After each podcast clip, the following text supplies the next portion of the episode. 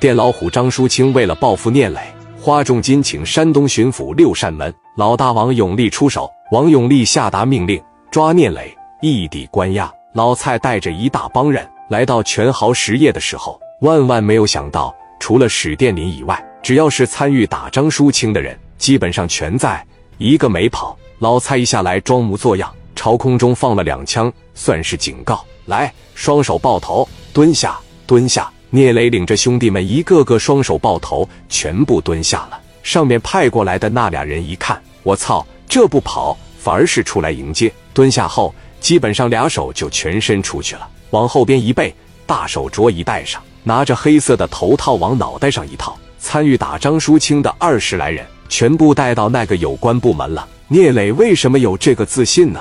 疑人不用，用人不疑。既然让王群力走在自己的身边，包括在一块相处的这短短一年的时间，聂磊也看到了王群力的能力，把自己的生意打理得井井有条。而且这个人诚实精神，头脑非常聪明。只要我这边出了事，王群力肯定能收得谢。我就选择相信我兄弟。如果我要选择不相信我兄弟，我跑路，你跑一辈子，你不回来了啊！来到知府六扇门以后，第一件事办理异地关押。别在青岛关着了，这也是让聂磊最头疼的一件事。办理好异地关押之后，走出知府六扇门的大门，二十来个人脑袋上全部戴的是黑色的头套，从上车一直到地方，再到下车，来到看看里边。聂磊不知道这是在哪里，真麻了。张淑清那边一直一定要从重、从快、从严处理事件，梳理明白了以后，就抓紧时间送他一颗花生米。哥几个真正来到狗笼子的时候，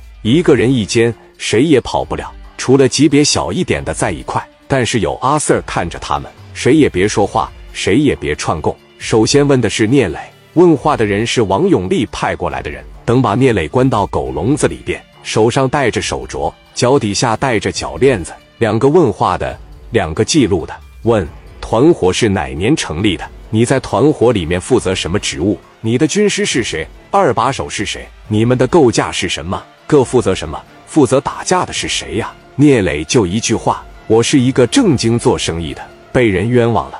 我没有打人。事情发生的那天，我在公司做财务报表，这肯定是免不了一顿毒打。但是聂磊必须拖延时间，得给王群力足够的时间啊！一旦承认，签字画押就完蛋了。王群力这边也是彻底的急了，来到知府六扇门，蔡振荣就说了一句话。不知道押哪去了？是用的我的车，押哪去了？王群立气的说：“不知道。”我操！蔡振荣，你别操了，抓紧时间吧。王群力从老蔡办公室出来后，知道知府六扇门现在一点利用价值都没有了。聂磊和那二十来个兄弟在那边可遭罪了，各种工具都用上了，但是所有的人只字未提打张淑清的事，都是不知道。王群力坐在酒店里，让自己冷静了半个小时，梳理梳理这个事儿应该怎么办。第一，不能冲动，不能着急；第二，我还不能耽误太多的时间。如果要是耽误的时间过长，对聂磊只有坏处，没有好处。